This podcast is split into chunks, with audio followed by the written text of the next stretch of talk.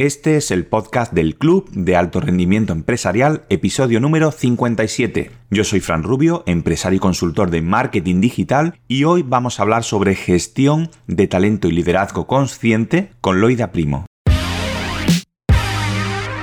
Bienvenido, bienvenida al podcast del Club de Alto Rendimiento Empresarial. Un podcast en el que te contaremos todo lo que te hubiese gustado saber cuando comenzaste con tu empresa y nadie te contó. Cada semana hablaremos sobre marketing digital, estrategias de negocio, ventas, productividad, inversiones y todo aquello que necesitarás como emprendedor o como empresario ya consolidado para mejorar tu conocimiento y hacer mucho más rentable tu empresa. Recuerda que si aún no perteneces al club, ahora puedes apuntarte gratis en nuestra web www.clubdealtorendimientoempresarial.com. Este club es mucho más, un espacio donde podrás conectarte con empresarios, aprender de su experiencia y recibir formación de expertos en campos que potenciarán tu negocio. Y ahora, ¿preparado, preparada para el episodio de hoy? Comenzamos.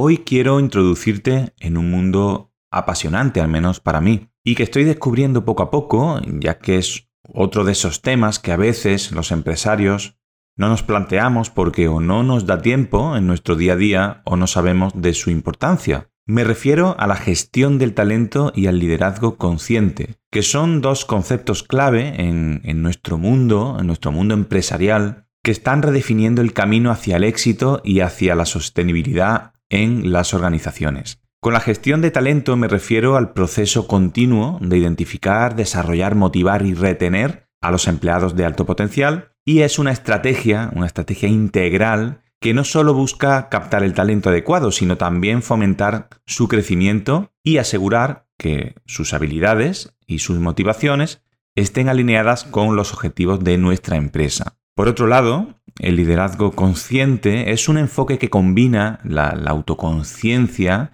la empatía y la responsabilidad social en la práctica de liderazgo en nuestras empresas. Este tipo de líderes no solo buscan el éxito de sus equipos y de sus eh, empresas, sino que también están comprometidos con el bienestar de sus empleados. Son líderes que entienden el impacto de sus decisiones y acciones y buscan crear ese entorno laboral positivo y sostenible, promoviendo una cultura de respeto, de inclusión y de desarrollo personal dentro de su equipo. En esta entrevista vamos a explorar cómo estos dos conceptos se entrelazan y se potencian mutuamente, creando un ecosistema empresarial más humano, más eficiente y adaptado a las empresas de, hoy en día. Analizaremos cómo la gestión del talento y el liderazgo consciente pueden ser aplicados en diferentes contextos de las organizaciones para fomentar ese ambiente de trabajo más inclusivo, más productivo y más sostenible.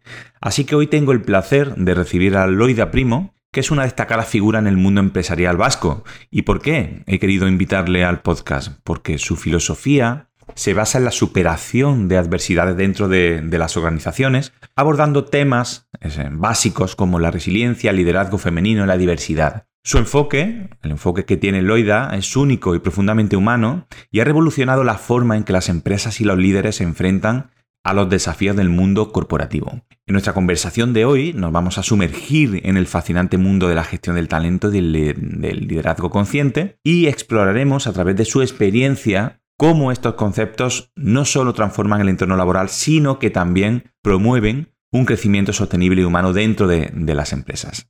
Espero que esta entrevista te, te, guste y que te dé ideas sobre cómo puedes mejorar tu empresa y tu equipo. ¿Comenzamos?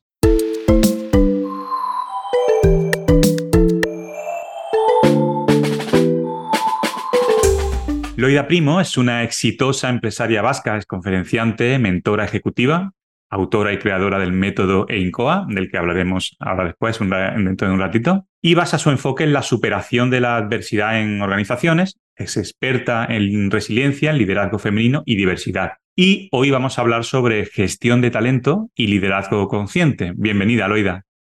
Muchísimas gracias, eh, Fran.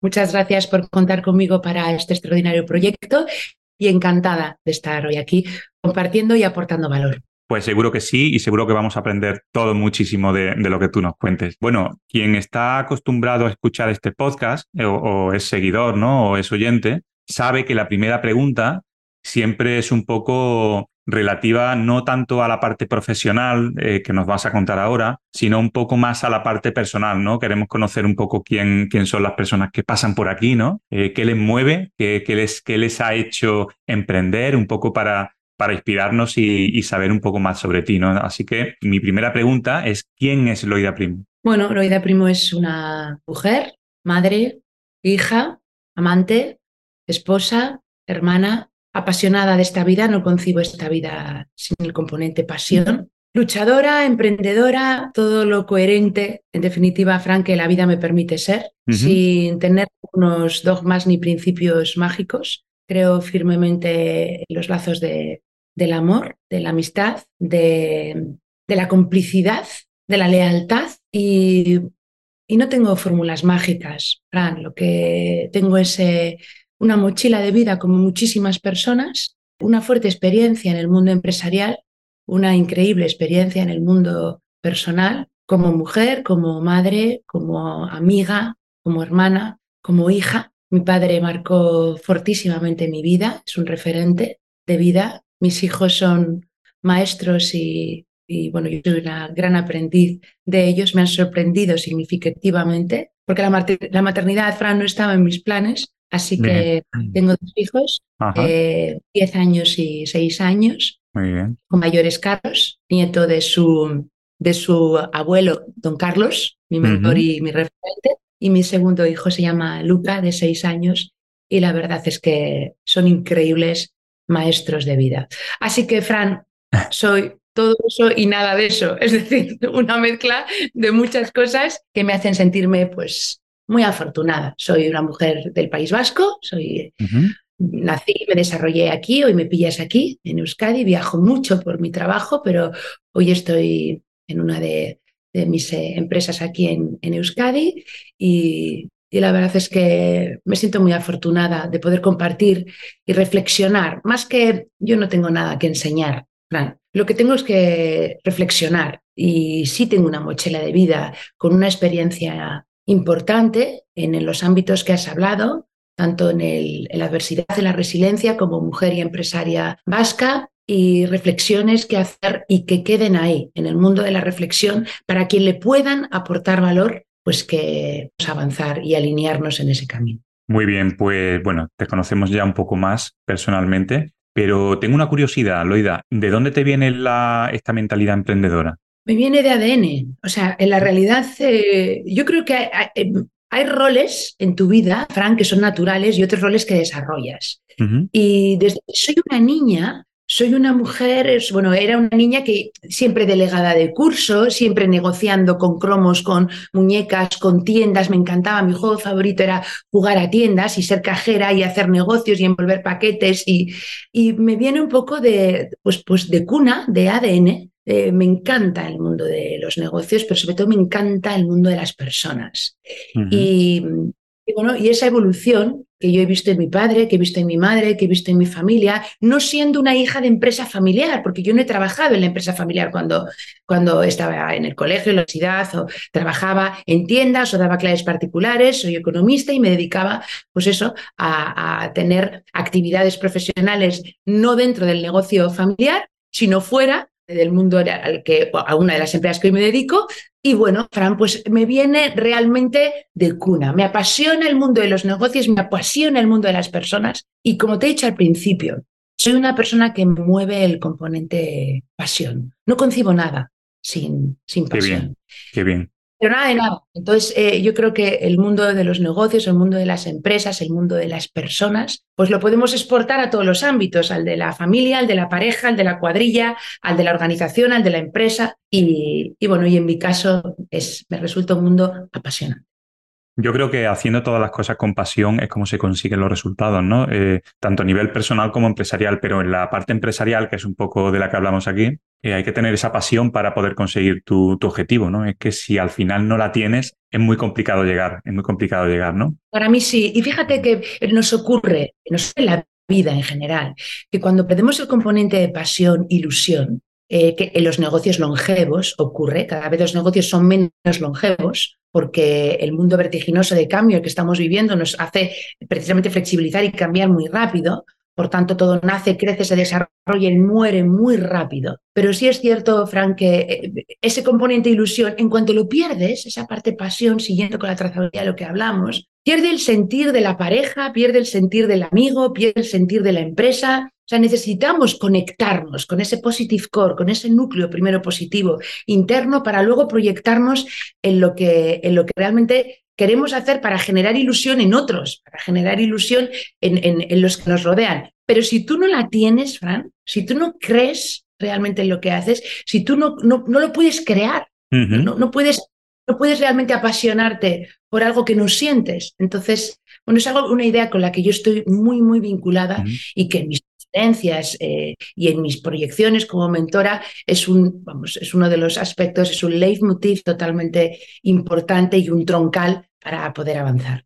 Y sobre todo también que lo puedas transmitir a un equipo que tengas, ¿no? Porque si al final tú no eres ese líder que, que, vive la empresa apasionadamente, al final no lo puedes contagiar y, eso no, no, funciona, ¿no? Entiendo que, bueno, hablaremos ahora más adelante de, todo esto, ¿no? De, equipos y demás, pero hablando de pasión, entiendo que, que, tiene que ser algo, bueno, por lo menos yo lo hago, ¿no? Yo tengo también una empresa eh, de marketing, ¿no? Somos un equipo de unas 15 personas ahora, mismo aproximadamente. Intento hacer eso también con mi equipo, ¿no? Porque al final tú tienes que ser ese líder, no, no jefe, porque a mí no, eso no, no para mí no, no, existe esa palabra, ¿no? Como, como tal, ¿no? Pero sí un líder que tienes que sentir todo lo que haces y, transmitir esa pasión a tus empleados, a tu, a tu equipo, para que, para que ellos vayan, bueno, con tus mismos valores y, vayan hacia el mismo objetivo, ¿no? Pero de forma corporativa lo comparto de 100%. ¿eh? El jefe, hay muchos jefes y la jefatura todavía en la organización y en la empresa en nuestro país está muy instaurada. Eh, nos alineamos y trabajamos desde ese liderazgo más consciente, pero el ordeno y mando sigue funcionando. Eh, la estructura de la empresa eh, es jerárquica y nos seguimos creyendo que hay muchísimo, y lo vemos porque lo vemos en mm. nuestros colaboradores, y vemos pues, muchas consideraciones u opiniones de, colaboradores de las empresas, bueno, pues eh, el ordeno y mando funciona, la estructura vertical funciona, sigue funcionando y estamos trabajando en, entrevistas como estas, pues eh, líderes que yo creo que lo que queremos es eh, trabajar hacia esa parte más excelente, porque hay un gran liderazgo en España. Yo creo que en este país tenemos buenos líderes, pero nos focalizamos mucho en esa parte estratégica, en esa parte de digitalización, en esa parte del marketing, en esa parte que hoy necesitamos como algo propio y dado. Sin embargo, lo que marca desde mi punto de vista, ¿eh, Fran, ese, ese marco de la excelencia en ese líder consciente es ese trabajo de introspección del liderazgo, ese trabajo de compromiso contigo mismo que empieza por ti y cómo luego, como estás convencido y tú te lo crees en ti mismo, eres capaz de proyectarlo, pero además de una forma muy fluida, de una forma que se retroalimenta rápidamente porque contagias, inspiras es una palabra que me encanta. Inspiras, pero no lo haces como objetivo y propósito de vida, sino lo proyectas porque lo contagias por convicción, por trabajo de introspección, por identificación de fortalezas e identificación de áreas de mejora, porque es el liderazgo consciente con el que yo defiendo a ultranza, a pesar de todo lo vivido, y por eso lo defiendo a ultranza, yo creo que es lo que da sentido, marca la diferencia y genera extraordinarios resultados en los incrementos de productividad de nuestras cuentas de resultados, en nuestros índices de rotación, en nuestros niveles de absentismo. Para mí lo que marca la diferencia es cómo gestionamos el talento, empezando por el líder, desde el nivel de conciencia y transmitiéndolo a su equipo de una forma totalmente natural a través de esas herramientas fundamentales como son el reconocimiento, la consideración, la escucha de la que seguro que vamos a hablar mucho más. Pues vamos a hablar de eso y de muchas cosas más, pero me ha hecho gracia cuando, cuando has dicho que, cuando eras pequeña te gustaba intercambiar eh, cromos, hacías como tu negocio ¿no? en, el, en el colegio, ¿no? Y me, me ha resultado gracioso porque yo tengo una hija de 12 años también que siempre ella es la que ha estado en el colegio, pues haciendo, ella decía que tenía una tienda, entonces, bueno, se llevaba sus trabajos, sus manualidades y las vendía a cambio a lo mejor de folios o a cambio de... Y ella era la que organiza, es la que organiza todo, es como una tienda y, le van comprando, en fin, que me ha hecho gracia porque me ha recordado a eso y, y bueno, yo no sé si seguirá al final. no sé si seguirá mi... No sé si llegará a seguir mis pasos, pero me ha recordado mucho a eso, ¿no? Me, ha hecho gracia, por eso lo, por, eso lo decía. Eh, Carlos, te tengo que decir que es igual, ¿eh? ¿Sí? O sea, él me ve en todas las conferencias, a su abuelo no lo oyen, eh, pero parece que sí, porque cuando amas tanto a alguien nunca muere, siempre está contigo, a pesar de que Carlos tiene 10 años y mi padre el plano físico hace 12 años. Sin embargo, Carlos y Luca, de la abuelito Carlos, bueno, pues como si lo, se lo hubieran conocido. Y, es cuando, bueno, pues esa tendencia, esa, ese desarrollo, y Carlos es igual. Dice, ama, estoy haciendo ahora, eh, tengo este bol porque lo voy a comercializar, lo voy a vender, voy a hacer. Y entonces, claro, digo, señor, esto debe ser, se contagia de ADN porque, porque le encanta, y tiene un don de palabra extraordinario y es muy mágico, y, y luego se lo proyecta hermano también más pequeño y ves, bueno, pues la verdad son muy mágicos. Eh. Los hijos eh, son unos grandes, grandes maestros, por lo menos para mí. Tenerlos como los niños en general, ¿eh? el, tema del liderazgo paterno-materno me parece muy complicado, mucho más que en la empresa. Yo creo que sí. Pero la verdad son grandes maestros. Muy bien. Loida, has hablado antes o hemos empezado a hablar sobre liderazgo consciente, ¿no? Que es una palabra una expresión que ha ido ganando terreno en el ámbito empresarial, especialmente en el contexto de una gestión más humana y más sostenible.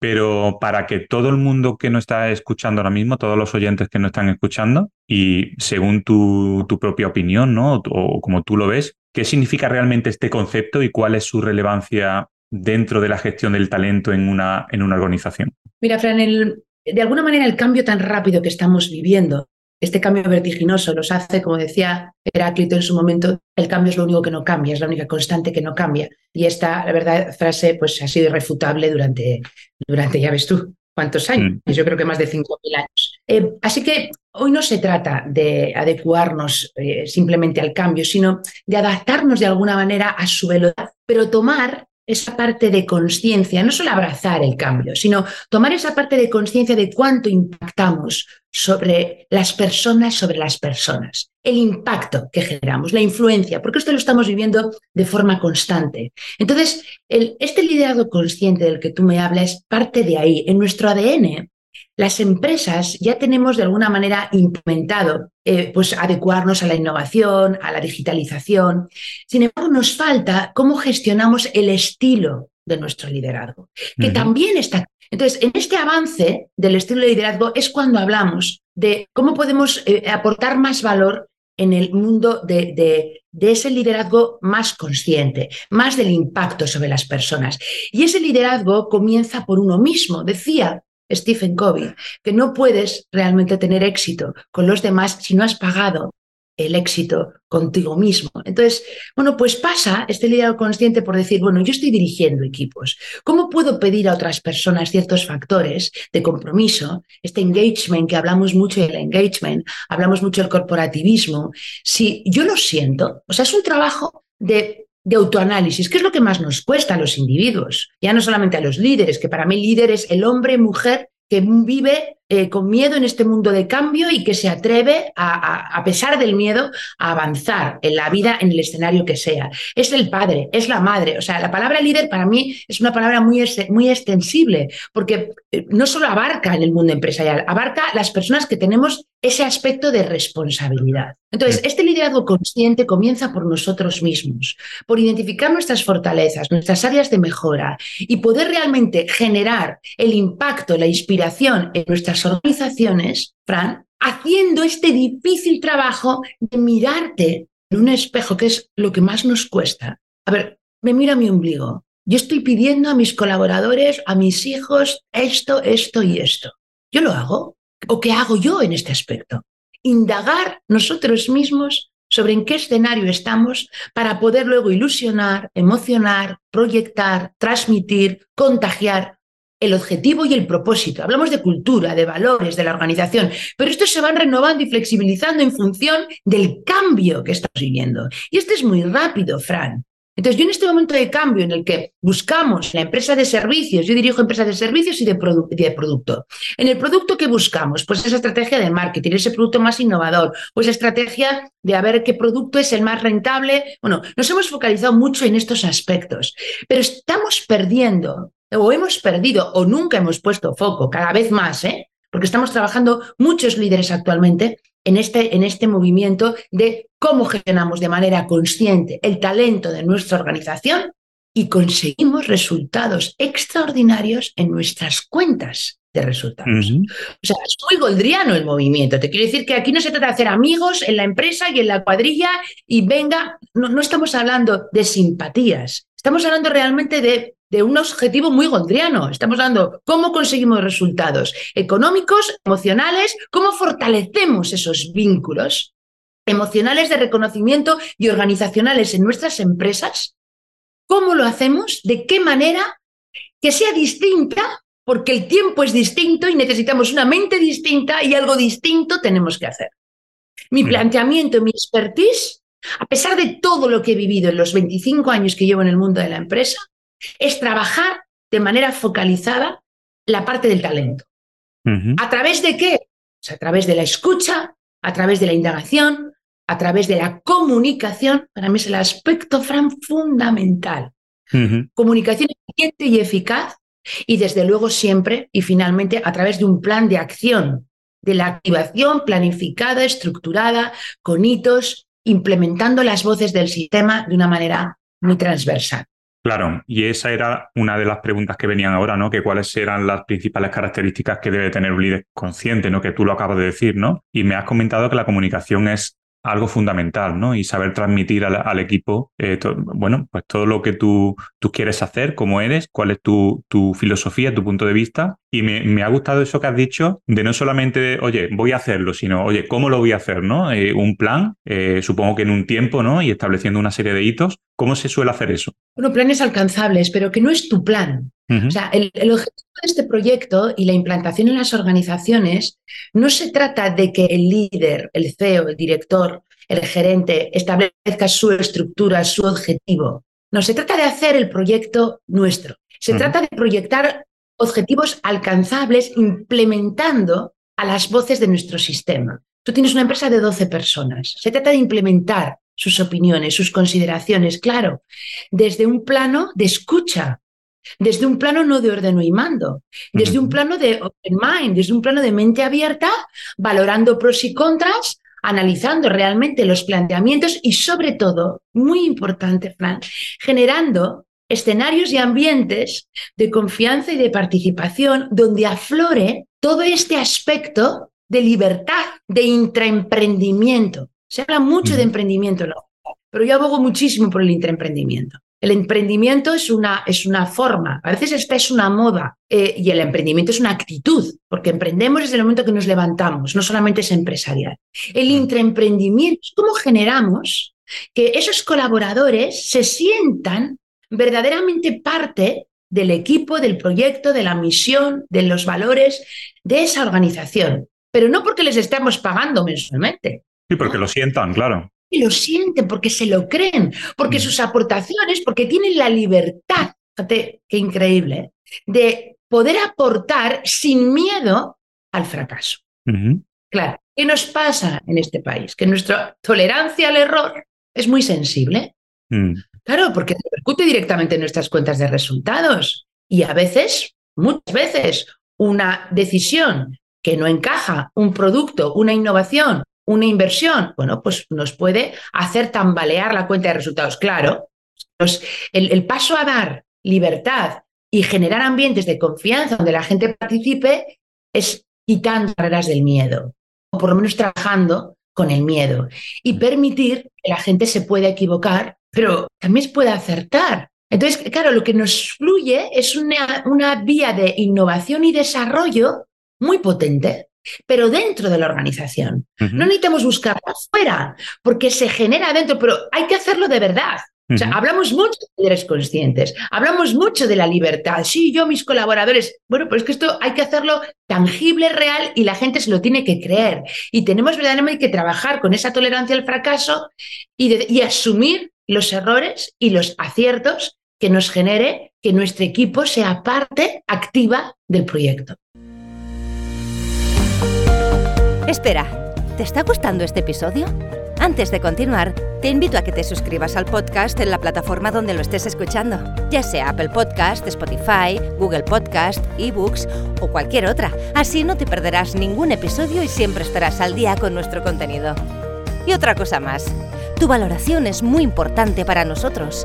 Nos motiva a seguir creando contenidos y a crecer y mejorar. Así que déjanos una valoración en tu plataforma favorita.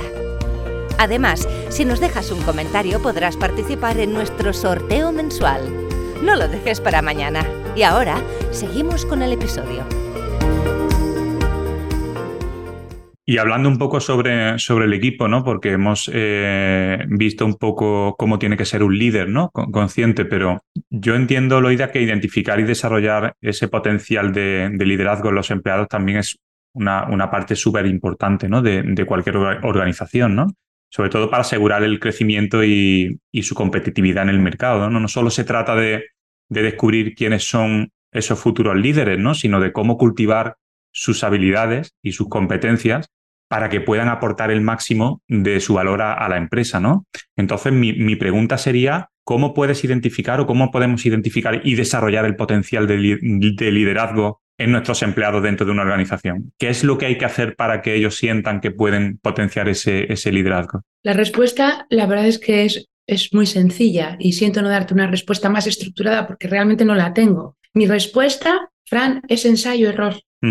Vale. Es ensayo-error, Fran. O sea, muchas veces acertarás y otras te equivocarás y la equivocación es aprendizaje. Porque verbalizas ciertas acciones, pero hay una tendencia en el liderazgo. Nosotros tenemos un estilo de comunicación, tenemos un sistema representacional. Somos personas visuales, auditivas, kinestésicas, de diálogo interno, tenemos una forma de comunicarnos y es poner foco y autoconocerse. A través de enfoques, hay muchos. A mí me ayudó mucho la programación neurolingüística, me ayudó mucho la indagación asociativa, me gustan mucho los eneatipos de personalidad a la hora de la contratación. Eh, yo me abrigo de los enfoques que, bueno, que en mi caso pues, me resuenan y, me ayudan. Y a partir de ahí es, una vez que descubres ese talento en tu organización y das paso, claro, tú te vas a equivocar muchas veces, Fran, como líder. totalmente. pero es que si no asumes que tú te vas a mm. equivocar, pues eh, eh, bueno, pues estamos no siendo reales ni realistas con la situación. Yo me equivoco todos los días, 40 veces, y tengo que ser tolerante con esa vulnerabilidad que tiene el líder y con ese eh, fracaso o con esas derrotas que tú tienes contigo mismo. Pero también al generar esos ambientes de confianza es darte cuenta, ser consciente y tener la libertad, también el propio líder, de decir, me he confundido, me he equivocado, ¿qué hacemos? ¿Cómo lo veis? Cuando los canales de comunicación, Fran, son canales verdaderos, eficientes y eficaces, no de colegas y de cuadrilla, sino de un ambiente sano, de un ambiente en el que tienes la libertad de expresarte. Lo que funciona es el compartir. Muchas veces tu rol natural otra vez, porque tenemos estilos, aunque nos trabajemos y nos conozcamos e intentemos hacer ese trabajo de introspección, hay momentos, hay actuaciones y comportamientos que te sale de forma innatos. Y ya sabemos que el estilo asertivo es el extraordinario para una negociación, para la comunicación, pero a veces no sale esa parte asertiva. A veces hay la parte agresiva, a veces hay la parte inhibida, a veces hay la parte pues, más, bueno, pues más relevante, depende del momento en el que estemos. Virginia Satir eh, tiene de la programación neurolingüística, tiene una serie de, estados que define en momentos de estrés y no los podemos controlar. Bendito ser humano, Fran. Esa naturalidad, esa a la realidad, es lo que humaniza el liderazgo. Es lo que hace un liderazgo consciente, Fran. Es lo que hace decir, me he confundido, me he equivocado, perdón, pero con tus hijos, pero con, con, tus colaboradores. Ese darte cuenta es lo que humaniza a la empresa. Hablamos de líderes conscientes, de líderes humanos, de líderes más saludables, pero claro, tenemos que aceptar que nos equivocamos, que otras veces acertamos y que mi respuesta pues es la que te he dicho. Ensayando, ensayo Fran. Así es como aprendes en el camino con tu equipo, con tu pareja, cómo aprendes como padre. Yo creo que al final Sí, sí, sí. Eh, te decía que mm, al final, eh, si nosotros nos mostramos como somos y con nuestras vulnerabilidades, ¿no? Que somos humanos y nos equivocamos, yo creo que eso al final nos conecta un poco más con la gente que tenemos alrededor, ¿no? No, no nos ven como, oye, como algo ahí inalcanzable, ¿no? Sino que somos iguales y al final, oye, eh, todos nos podemos equivocar y yo creo que al final eso es una manera por lo menos de conectar con, con tu equipo, ¿no? De que, oye, vamos todos a una, si hoy te equivocas tú, pues mañana me voy a equivocar yo y al final vamos a intentar resolver el problema y no, no, no buscar ese, ese punto de fallo, ¿no? Yo creo que tiene que ser así. Pero tiene que ser de verdad, porque te quiere decir que puedes vender eh, en un corto recorrido de tiempo si no es real. Ahí funciona esa, esa parte de, de inspiración, de admiración ejemplo, pero no solamente de los colaboradores al líder, sino del líder a sus colaboradores. Esa fase de enamoramiento, esas cualidades que tú tienes que, que, enganchan a los demás y que te enganchan a ti de los demás y que te complementan. O sea, yo creo que esa es la magia que se produce con las personas. Yo, mira, Fran, te voy a ser muy sincera, yo estoy rodeada de gente infinitamente mejor que yo en muchos aspectos, porque los necesito que si no, o sea, mi brillo, el brillo que yo pueda tener como individuo, como persona, es uno y va a llegar, a, va a iluminar lo que ilumine. Si yo consigo iluminar de luces potentes nuestro brillo, o sea, se va a ver muchísimo más. Claro. Entonces, a mí no me interesa rodearme de luces opacas. Primero, porque no voy a brillar y solamente si se ve mi brillo voy a dar muy poca luz. Y segundo, porque se me va a agotar, porque llega un momento en que cómo recargas la luz de uno mismo, ¿no? ¿Quién motiva al motivador constantemente? Esta es una pregunta que yo me acuerdo que hace muchísimos años yo a mi mentor y a, mi referente, a don Carlos, líder vertical, eso lo preguntaba. ¿Quién motiva al motivador? Bueno, hoy tengo claro que al motivador le motiva a su equipo, le motiva a su proyecto, le, es un proceso de retroalimentación entre tu gente, entre el proyecto, contigo mismo, con tu propia convicción, alimentándote de cosas que te apasionen que estén fuera del trabajo, bien sea el mundo del bien sea el mundo de las motos, bien sea el mundo del, de la apnea. Te he dicho tres aspectos que a mí me apasionan en la vida.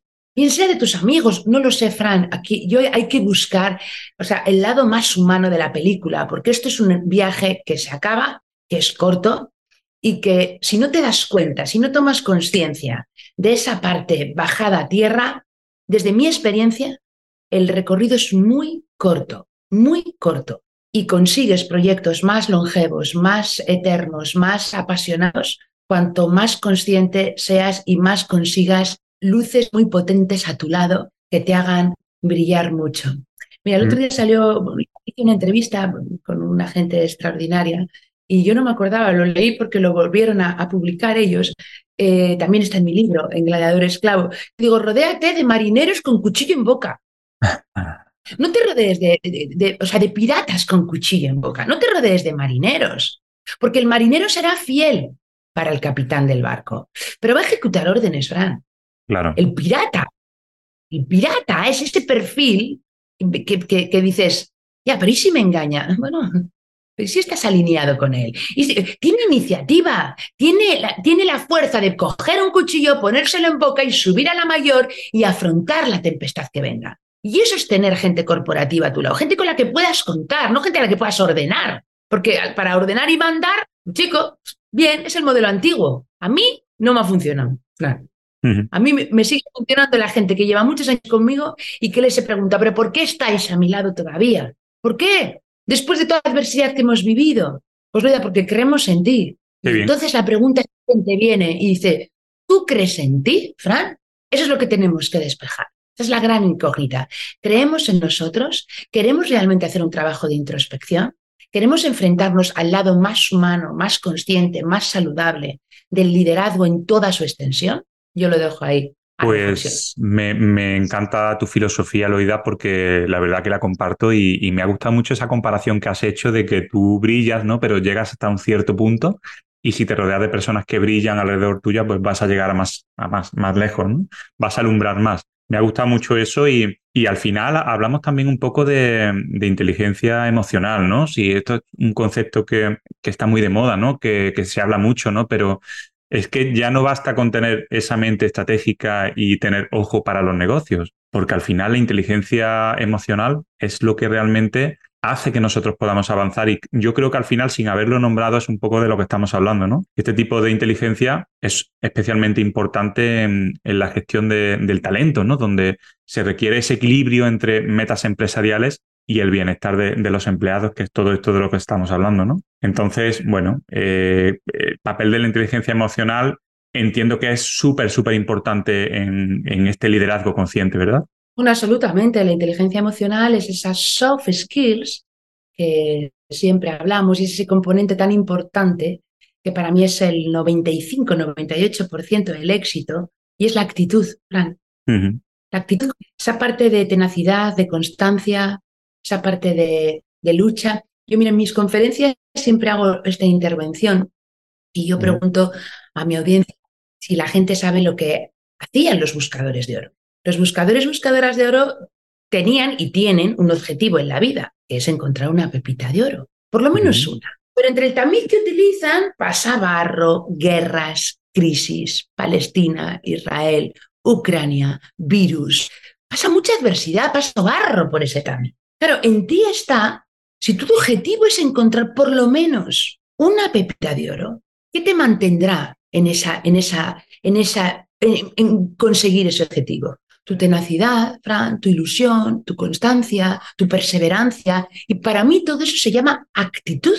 Y si la inteligencia emocional la queremos resumir, yo la resumo en actitud. Yo soy economista, me dedico al mundo de la empresa, no soy psicóloga. Soy mentora transformacional ejecutiva, pero todo en la vía eh, eh, eh, empresarial porque es mi profesión y soy muy respetuosa con el mundo de la psicología positiva, que creo que hacen un extraordinario trabajo en las vidas personales y, en las, y, en, las, vidas profesionales y en la institución. Pero no pretendo ser intrusista con este tema, sino muy respetuosa. Yo hablo como economista, hablo como persona, hablo como persona que me he caído, que he tenido muchísima adversidad, he vivido con mucho miedo, soy una empresaria que está muchos años escoltada, he tenido que estar protegida por adversidad, por situaciones muy adversas en Euskadi como empresaria vasca bueno, he vivido y, me tocará vivir muchos momentos de dureza y me he encontrado muy sola, a pesar de estar rodeada. Me he encontrado muy sola en mi liderazgo y en mi toma de decisiones. Y he buscado, pero me di cuenta que primero que tenía que buscar, Fran, era en mí.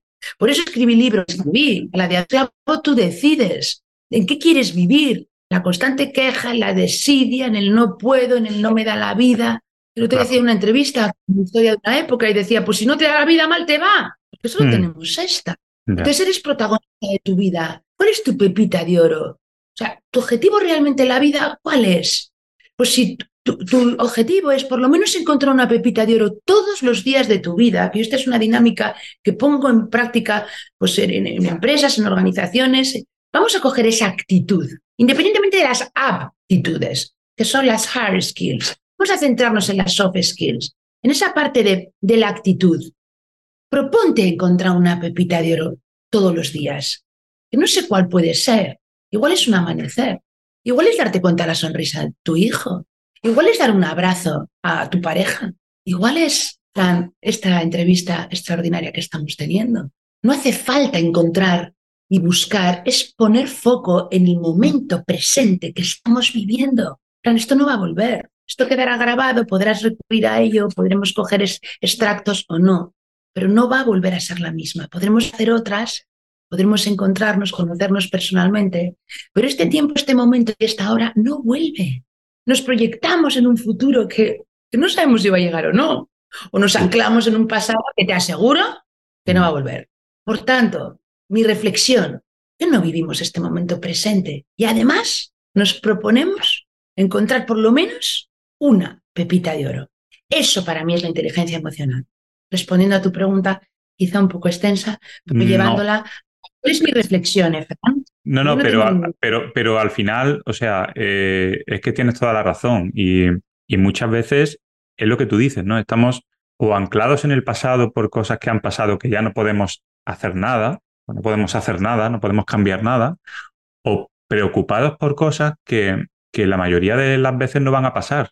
Entonces, van a pasar. no van a pasar. Y, es una preocupación, ¿no? Es como un prefijo, ¿no? De, ocuparte de algo que todavía no va a pasar, que no ha pasado, ¿no? Y, puede que no pase la mayoría de las veces, ¿no? Y me quedo con, con eso que has dicho de, vivir el presente y de disfrutar de lo que hacemos en el momento porque, porque eso no se va a volver a repetir y, y la vida es súper corta. O sea, pasa que cuando te das cuenta han, pasado, llega otra vez la Navidad y luego llega otra vez. Y cuando pasan, cuando son en estas ocasiones de que hay que celebrar algo, los cumpleaños, es cuando realmente te dices, pero ya ha pasado otro año. Es increíble. Entonces, estoy muy de acuerdo contigo. La verdad que me, encanta y, me motiva muchísimo lo que me estás diciendo. Yo creo que a todas las personas que, están escuchando este, este, episodio ahora mismo, yo creo que les puede estar pasando lo mismo. A mí ha habido un momento en que se me ha erizado un poco el, el vello de se me ha puesto un poco de punta ¿no? cuando has hablado, porque la verdad que me he sentido muy identificado con lo que dices y, y, ya ese, ese valor que estás aportando al podcast,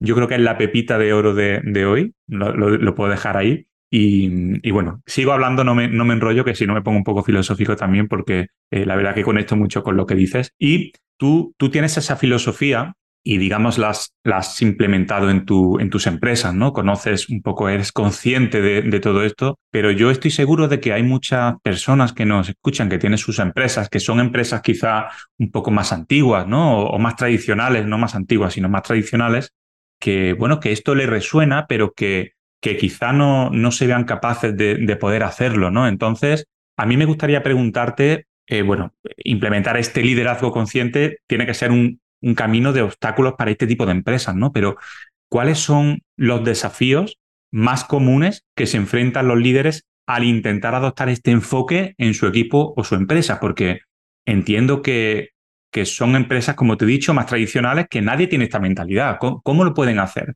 Tú has dicho que empezando por uno mismo, ¿no? Y luego transmitiendo desde arriba hacia abajo, pero Claro, esa es la teoría, pero entiendo que alguien puede pensar, oye, pero esto sí, pero ¿cómo se hace? A ver, eh, es complicado, ¿cómo se puede hacer? Eh, mira, Fran, eh, esto pasa mucho y nos escuchará gente que efectivamente, como tú dices, diga, esta mujer está hablando de esta historia, pero yo estoy al rendimiento, a la productividad de mi organización, estoy al producto y lo que está esta mujer, o sea, me parece, me parece una chorrada, me parece una tontería, me parece que no encaja para nada en mí y tengo cosas más importantes que las que hacer es la mayor parte de, los individuos, de los jefes o líderes que están trabajando hacia otro camino piensan en esto. Claro, no, no es posible implantar esta metodología si, si el líder, el CEO, el director no tiene la mínima sensibilización. Yo lo que digo, o lanzo a reflexión, es cómo está tu cuenta de resultados. ¿Cuál es tu nivel de productividad? ¿Te va bien la empresa? ¿Tienes beneficios? Si tienes beneficios y todo te va bien, tranquilo, Fran, no vas a hacer caso de esto. Claro. Exactamente igual. Mm. Es lamentable, pues así. Sigues funcionando como crees, como te va bien y vas avanzando. El tema es que por la experiencia y liderando negocios muchos años, sabes que el negocio es una montaña rusa, es cíclico. Hay momentos de alza, momentos de bajada. Bien, yo te propongo que cuando tu situación empresarial esté de alguna manera quebrada, analices todos los focos, no solamente el producto, no solamente el índice de ventas, mira el índice de, rotación, mira el índice de absentismo. Pregúntate cuál es el clima laboral de tu empresa. Estas preguntas, ¿qué nivel? Intenta, como decía Einstein, buscar otra fórmula distinta de conseguir cosas distintas. Si quieres conseguir lo mismo, sigue haciendo lo mismo. Y no conectes, o ya conectarás. Si ves que estás perdiendo gente que te importa, si ves que tu clima laboral no es bueno, si ves que tienes conflictos con los sindicatos de forma constante, el sindicato es una herramienta que está en las organizaciones y que de alguna manera, si hay una comunicación fluida, eficiente y eficaz, es perfecto. Si tienes conflictos constantes en tu empresa, en tu organización y en tu vida, ¿qué pasa? ¿Por qué? O sea, esto es un trabajo nuevamente de reflexionar. Si quieres conectar con esto, mm, es cuestión de indagar y bucear más allá de la superficie te va bien y te va fenomenal, dices, no voy a perder ni un minuto de mi tiempo en esto. Bueno, yo no he perdido ni un minuto. Me han pasado muchas cosas y no he llegado a la primera, a esto. He llegado a base de darme muchos trompazos, a base de analizar muchos comportamientos que no he comprendido, de tener muchos conflictos, muchos internos, externos, y de empezar a cambiar cosas. Y el cambio me ha producido un resultado. Y entonces he dicho, Maya, pues voy a seguir por este camino. Depende cuánto sensibilizado estés, con la gestión del talento o no estés sensibilizado. Empresas muy longevas estamos implantando en empresas muy longevas, empresas que están ya saturadas, que no saben qué hacer, en grandes empresas de este país. Y hablo de grandes empresas que no son pymes, hablo de estructuras empresariales muy potentes. Hablo de un Iberdrola, hablo de Banco Mediolanum, hablo de empresas grandes, muy sensibilizadas con este liderazgo más consciente, con este liderazgo más humano, con este liderazgo más bajado a tierra, que están trabajando en esta línea, que están trabajando en este sentir. Grandes empresas de este país y pymes de este país. Yo animo a prueba, conecta, analiza, ¿Cuál es tu clima laboral? ¿Qué pasa? O sea, esto tienes que sentirlo. Esto tienes que, te tiene que resonar algo. Tienes que escuchar este pod, tienes que ver eh, una, leerte un artículo, ver, eh, ver tu situación económico-empresarial, ver si quieres cambiar algo, si quieres seguir igual. ¿Cómo estás tú? Estoy hasta, hasta las narices, estoy harto, harta. Estoy encantado, estoy apasionado. Depende de tu nivel de indagación, de tu nivel de búsqueda, de tu nivel de querer abrazar el cambio o adecuarte al cambio siendo consciente de cuánto impactas a los demás. Esto, Fran, es ir conectando, no es algo rápido, inmediato. Claro, cuando ya está la sensibilización y escuchas un post como estos, pues dices, pues voy a llamar a esta mujer para una conferencia motivacional, voy a llamar a esta mujer o personas como yo que nos dedicamos a expertise del liderazgo más consciente y de las mentorías transformacionales dentro de la organización. Pues mm, me apetece conectar con esta persona a través de una conferencia, como te decía, a través de mentorías transformacionales, one-to-one o grupales, como, como, hacemos en grandes empresas y pymes de este país. Y voy a ver los resultados y voy a ver qué pasa. Y luego voy a implantar la metodología ENCOA. A través de la escucha, de la indagación, de la comunicación y de planes de acción, definiendo un tema. Pues, por ejemplo, ¿cómo puedo cambiar el comportamiento de mis colaboradores hacia este nuevo RP de implantación, hacia este nuevo producto, hacia este nuevo sistema de gestión, porque somos reacios al cambio. Entonces, la metodología EINCOA es una de las herramientas que sirve precisamente para gestionar el cambio en las organizaciones y en las empresas, a través de fases, a través de eh, thinking design, a través de entrevistas personales, de plenaria, muy dinámicas, muy trabajando con los equipos y fascinantes, porque luego lo que nos vuelve es hitos y propuestas alcanzables por nuestra gente, que la gente plantea cosas que son accesibles y establecemos un plan de acción en el que se sienten ilusionados y motivados con tres, cuatro acciones en un proceso del tiempo en el que ellos ven que eso genera resultados. Cosas a veces muy sencillas. Estoy pensando en una gran cadena de supermercados, Franco, con la que hemos trabajado, eh, de impactar en sus cajas registradoras eh, un sistema de seguimiento de lo que había hecho el último turno y que lo dejara por escrito en la, en la caja. Cosas a veces muy sencillas que quién mejor las conoce. Claro. Las está haciendo todo el día. Claro. Tienes que sensibilizarte con esta. O sea, tienes, no, no tienes por qué. O sea, esto te resuena y te apetece y es el tiempo, o dices, mira, estoy en otro frente, estoy en otra liga y me ocupo otras cosas. Yo lo que puedo decir es que funciona. Y funciona en nuestra cuenta de resultados. Y es una fórmula extraordinaria para conseguir que tu empresa mejore a pasos agigantados.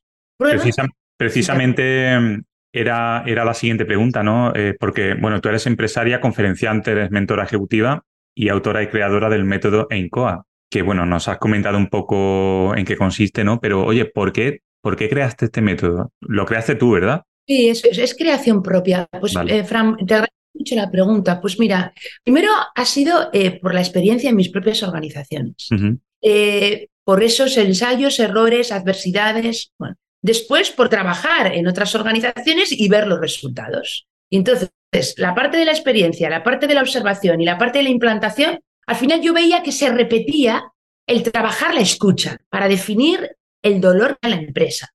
¿Para qué me llamaba una empresa o para qué organizábamos al equipo directivo? Primero definíamos cuál era el dolor y lo hacíamos a través de preguntas, pero preguntas en positivo, a través de la indagación. Definíamos y descubríamos cuál era realmente esa necesidad indagando. Luego trabajábamos con la comunicación y veía cómo se repetía, a veces con, con unos programas formativos, a veces lo hacíamos con las propias dinámicas de afrontar el miedo, de trabajar comunicación eficiente y eficaz. Y, viendo el proceso, cómo se repetía, estructuré la metodología EINCOA.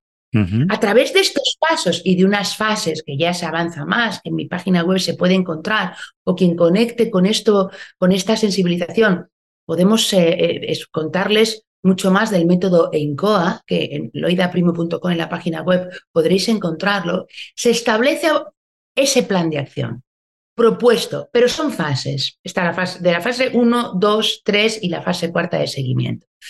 Funciona.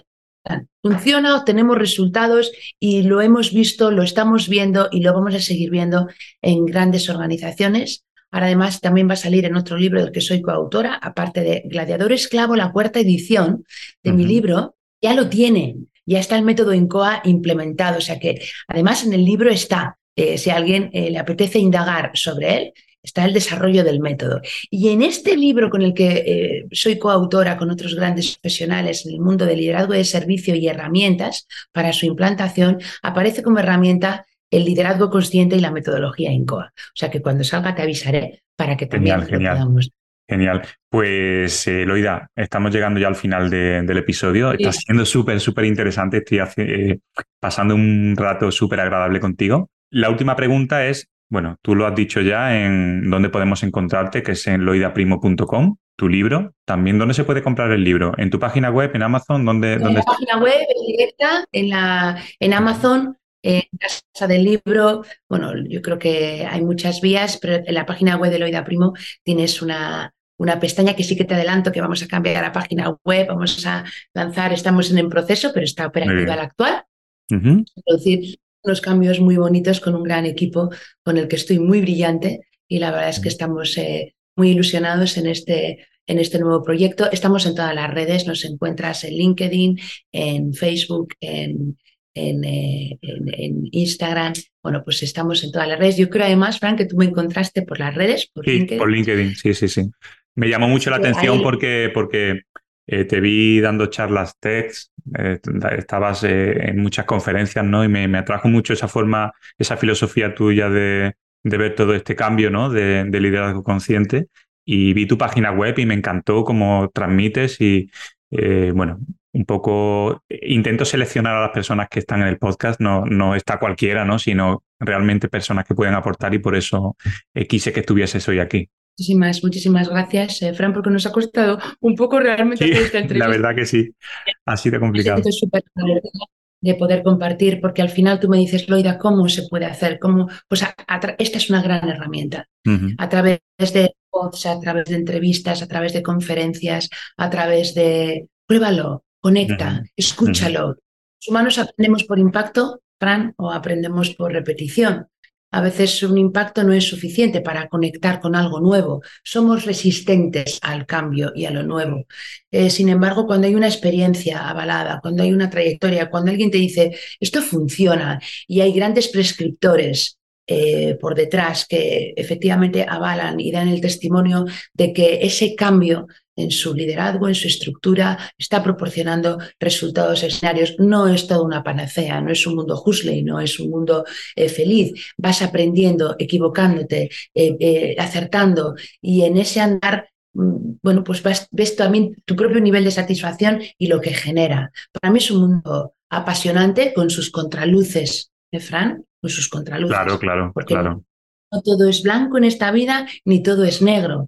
Y a mí me gustaba mucho escucharte, porque yo muchas veces cuando me veo en vídeos o me veo en conferencias, Fran, eh, o sea, me disocio. Estoy a veces en escenarios subidas, subida y me, disocio de mi propia persona y me siento con la audiencia y me escucho, escucho pods míos y digo, Loida, vuelve a conectar con esto lo que tú tanto crees, porque también se me olvida a mí, Fran. Claro. Y eso es lo que me hace ser pues tan humana, frágil, vulnerable pues como somos los seres humanos. Como mm.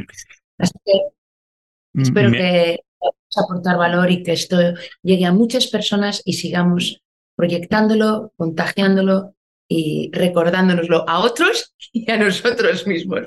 Pues Loida, ha sido un auténtico placer tenerte hoy con, con nosotros, ¿no? Nos has aportado ideas sobre liderazgo consciente, gestión de talento y, sobre todo también, por supuesto, la relevancia de la actitud, ¿no? Ante la adversidad, que es una de las palabras que tú eh, has repetido más veces, ¿no? La actitud, ¿no? Como, como palabra importante dentro de la inteligencia emocional, ¿no? Y a la que nos enfrentamos muchísimas veces los empresarios y empresarias que estamos siempre, ¿no? Intentando luchar, ¿no? Intentando apagar fuegos y, yo creo que la actitud es súper, súper necesaria. También hemos hablado sobre cómo identificar el potencial de, de, liderazgo en los empleados, ¿no? Que es tan importante y el papel crítico ¿no? que juega la inteligencia emocional dentro de la gestión del talento. Y hemos hablado sobre el método INCOA, que yo recomiendo que mm, a todas las personas que nos escuchan, que al menos se interesen. Yo he estado investigando en tu página web, lo, he visto esas fases ¿no? que tienes, es muy, muy interesante. Y quiero agradecerte, nada, este rato que, mm, que hemos pasado charlando. Estoy seguro de que nuestros oyentes se llevarán más de un consejo, más de una idea para aplicar en sus propias empresas y espero que, hayas estado a gusto, hayas pasado un rato agradable como yo. Y me quedo con esa palabra que es brillante, me gusta mucho esa palabra. Te pido permiso para poder utilizarla muchas veces porque me ha gustado mucho esa comparativa que has hecho de, tú en el centro, ¿no? Pero rodearte de personas mejores que tú, que te ayuden a brillar y que con esa luz lleguen más lejos, ¿no? Eso es una cosa que me quedo, en mi pepita de oro de hoy, me la quedo y con tu permiso la, la utilizaré. Por favor, encantada de, poder aportar. Muchísimas gracias por esta charla y ojalá llegue a muchas, se extienda a muchas personas que conecten y que conecten contigo, contacten conmigo y, con, con, personas alineadas y podamos co-crear. Fíjate, Fran, co-crear, colaborar, un futuro mejor. Pues lo nuestro, gente muy interesante, así que de eso se trata. Muchas gracias por todo y nos seguimos, seguimos en contacto. Seguimos en contacto. Muchísimas gracias, Fran. Un abrazo muy fuerte y hasta pronto. Gracias. Hasta pronto. Y a todos tu también. Muchísimas gracias. Gracias, Eloida.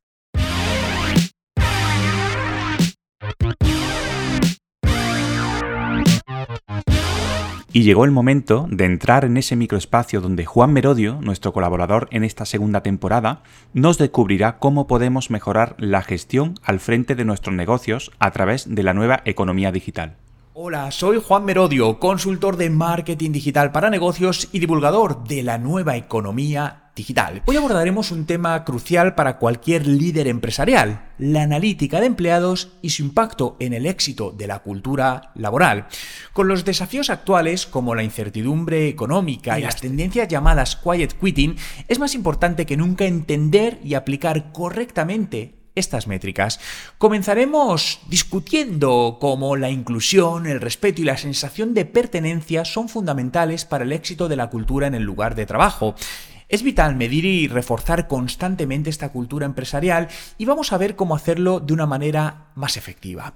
En primer lugar, hablemos de bienestar de los empleados. Las encuestas muestran que el estrés laboral y el agotamiento emocional son problemas comunes. Sorprendentemente, mientras que muchos directivos creen que sus empleados están prosperando, la realidad es a menudo diferente. Aquí entra en juego la importancia de las métricas de bienestar para identificar tempranamente el agotamiento y promover una fuerza laboral saludable y productiva. Ahora hablemos de la productividad. En tiempos de trabajo remoto o híbrido, medir esta productividad se ha vuelto algo crítico, pero ¿Cómo la medimos de una manera más efectiva? Para ello es necesario alejarse de las métricas basadas en la actividad y enfocarse en los resultados individuales y generales como la finalización de proyectos y la generación de ingresos. Y el último punto son las contribuciones culturales. Y es que la cultura empresarial, aunque a menudo intangible, pero tiene un impacto enorme en la productividad y en la sostenibilidad de una organización.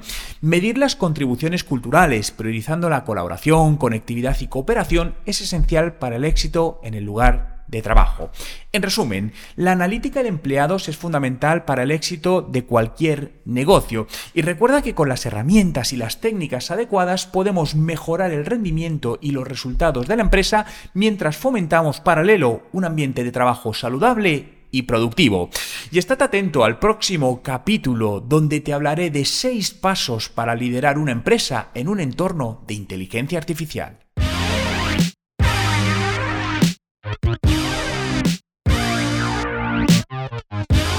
Espero que pases un buen puente de diciembre, que descanses, que puedas aprovechar el tiempo con tu familia. Y ya sabes que en estos momentos, cuando estamos liberados de trabajo, es cuando fluyen las ideas. Por lo menos a mí me pasa. Habrás notado que tengo la voz un poco tomada, pero es que llevo muchos eventos ya este, este final de noviembre y los que quedan. Ahora es tiempo de, eso, hay muchos compromisos empresariales, muchas comidas, muchas cenas de, empresa, muchos eventos empresariales en, general. Y, bueno, estoy un poco así, pero contentísimo de, estar aquí hoy grabando este, este final del podcast. Antes de despedirme, solo quiero informarte de que cada vez está más cerca el lanzamiento oficial del Club de Alto Rendimiento Empresarial, que por si aún no lo conoces, es un club de empresarios y de directivos al que te puedes apuntar gratis ahora, ahora mismo, si quieres, en www.clubdealtorendimientoempresarial.com y empezar a conectar con otras personas